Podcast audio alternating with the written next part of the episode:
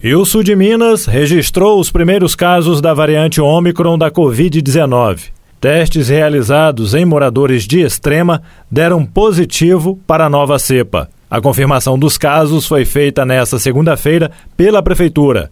De acordo com nota divulgada pelo governo, durante a última semana, amostras de casos positivos e suspeitos foram enviadas para exame e a confirmação foi dada nesta segunda-feira.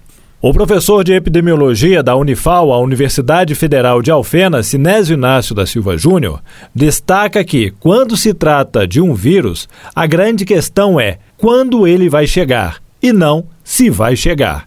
Olá, equipe da Radiodifusora, olá, ouvintes. Quando se trata de espalhamento de um agente que causa uma epidemia, como é o vírus da Covid-19, especialmente os vírus, a gente nunca deve dizer se ele vai chegar onde a gente está, mas quando ele vai chegar. E nesse sentido, é recente a informação de que oficialmente foi detectada a variante Ômicron na cidade de Extrema, que faz parte aqui do sul de Minas Gerais, fazendo valer esse princípio que a gente disse. Nesse sentido, é importante também entender que a cidade de Extrema ela está na, numa posição geográfica também que aumenta muito o risco para o espalhamento a partir do próprio território do município e para o território do município. Por quê? Porque ela está no eixo da Fernão Dias e na fronteira com São Paulo. Não só isso, o município de Extrema, dentre os 154 municípios da região sul de Minas Gerais, ele tem hoje a maior incidência acumulada, ou seja, o número de casos identificados de Covid-19 por habitante, com 24%. O sul de Minas ele tem um valor em torno de 11,2% e Minas Gerais em torno de 10,5%, Brasil também de 10 a 11%. Então, esse indicador da incidência acumulada já no município de Extrema indicava que ali o contágio ele tem se dado com uma intensidade bastante grande.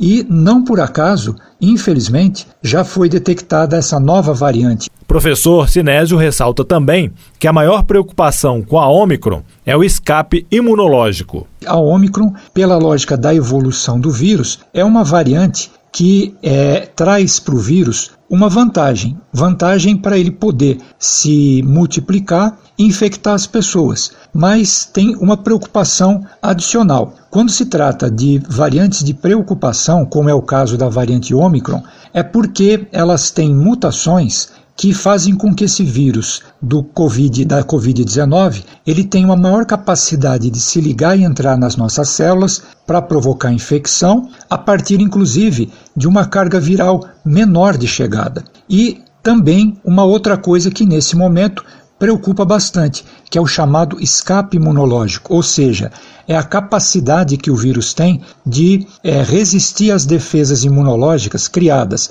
por quem já foi vacinado e por quem já teve a doença, mas por outras variantes.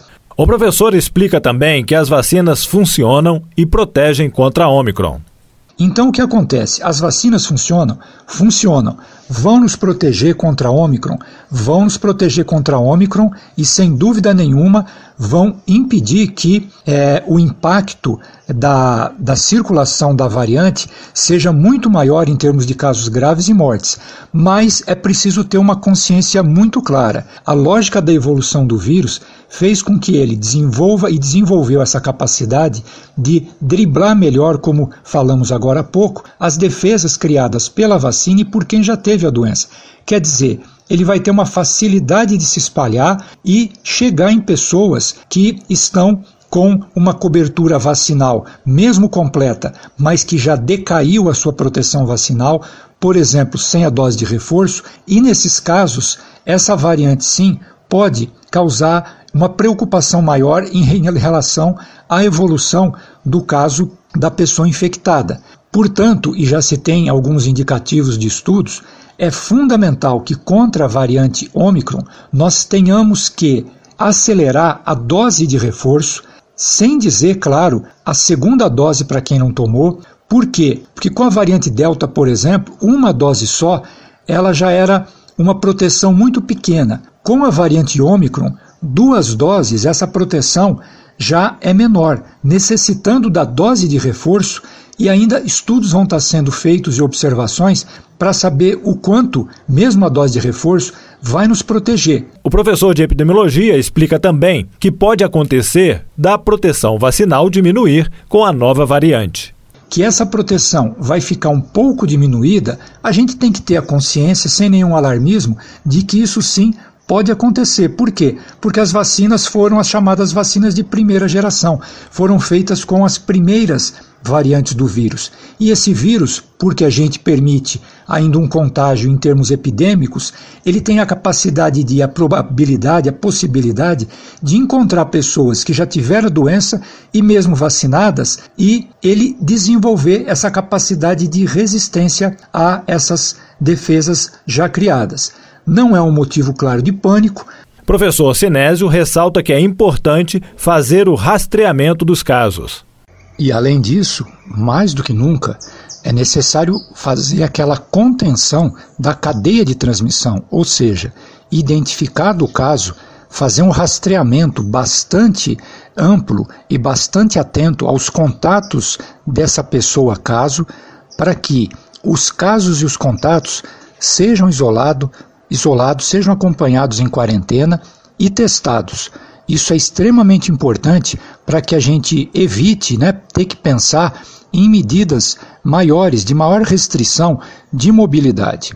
É, novamente, a vacinação, o uso correto das máscaras, evitar aglomerações e a identificação dos casos, rastreamento dos contatos, isolamento de casos e contatos é fundamental para quebrar e evitar a cadeia de transmissão. Não há motivo, claro, para pânico, mas sim uma preocupação bastante responsável e nós temos que estar usando as armas que nós já conhecemos, que são medidas já bastante conhecidas por todos e sempre, sempre lembrando: vacinação, vacinação. Professor Sinésio chama a atenção ainda para que mantenhamos as prevenções para se evitar a proliferação do vírus é, a transmissão desse vírus, dessa nossa nova variante, é da mesma maneira, é pelo ar, sai pelas vias respiratórias, entra pelas vias respiratórias. Agora, é verdade sim que a partir de uma menor carga viral, de uma variante de preocupação como essa, a infecção pode se dar e ela produzir uma carga viral na pessoa maior do que a produzida por variantes anteriores. Ou seja, nós temos que acelerar, intensificar a vacinação e continuarmos a usar as máscaras corretamente. É um momento de bastante preocupação, mas sem dúvida nenhuma nós já temos uma proteção vacinal bastante importante que vai fazer com que o impacto dessa nossa nova variante não seja tão dramático como foi, por exemplo, com a variante Gama.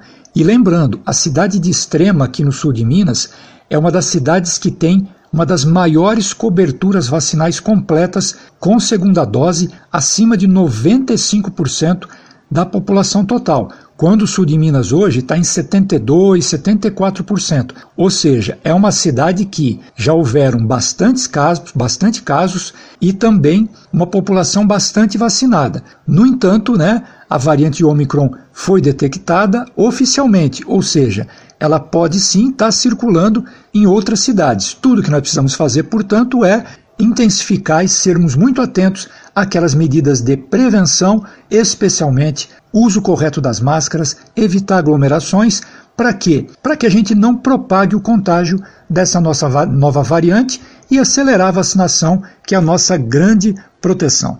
A Prefeitura de Extrema não deu detalhes de quantas amostras deram positivas e informações sobre os pacientes, mas afirma, através da nota, que a Secretaria Municipal de Saúde está atenta aos futuros eventos, mantendo toda a equipe em alerta caso esses pacientes necessitem de atendimento.